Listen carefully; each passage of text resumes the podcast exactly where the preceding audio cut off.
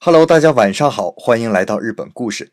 上周末呀，我和同事参加了接力马拉松赛。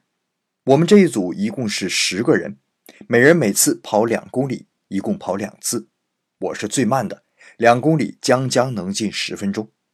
不过，经过同组其他人的不懈努力，我们在两小时五十九分四十四秒跑完全程，正好达到三个小时跑完全程的目标。那跑完步大家都很累呀，而且又达成了目标，就想喝点啤酒庆祝一下。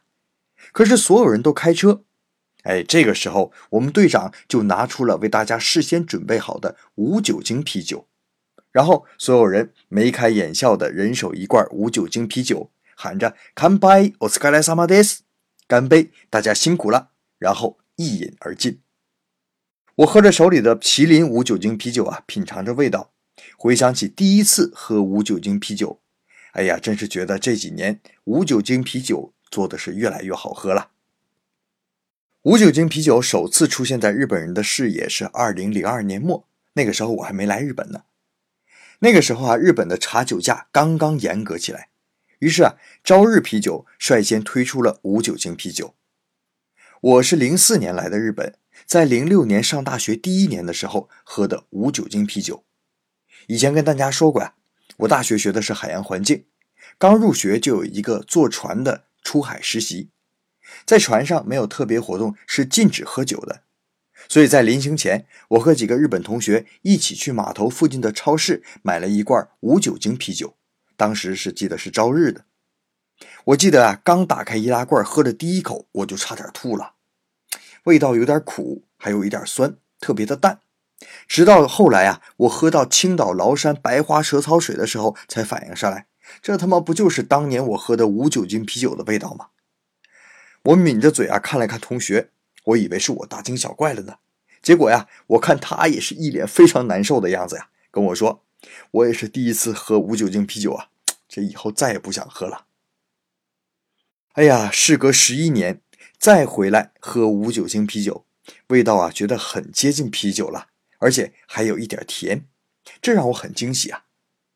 回家之后呢，我特意查了一下，发现呢，原来无酒精啤酒也分好几种制作方法，而且根据制作方法的不同，味道也大不相同。第一种方法呢是正常啤酒用啤酒花和大麦酿造，然后把酒精去除。这个方法呀，在欧美适用，据说这个方法酿出来的无酒精啤酒是最好喝的。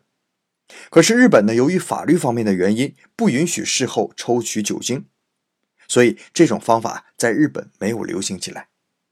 那第二种呢，是勾兑出来的，就是用麦汁再加上各种添加剂勾兑出啤酒的味道，这就是早年间一直采用的方法。那因为是勾兑的，所以呢，非常的难喝。第三种啊，是运用温度和麦汁、啤酒花的浓度，在发酵的时候不产生酒精。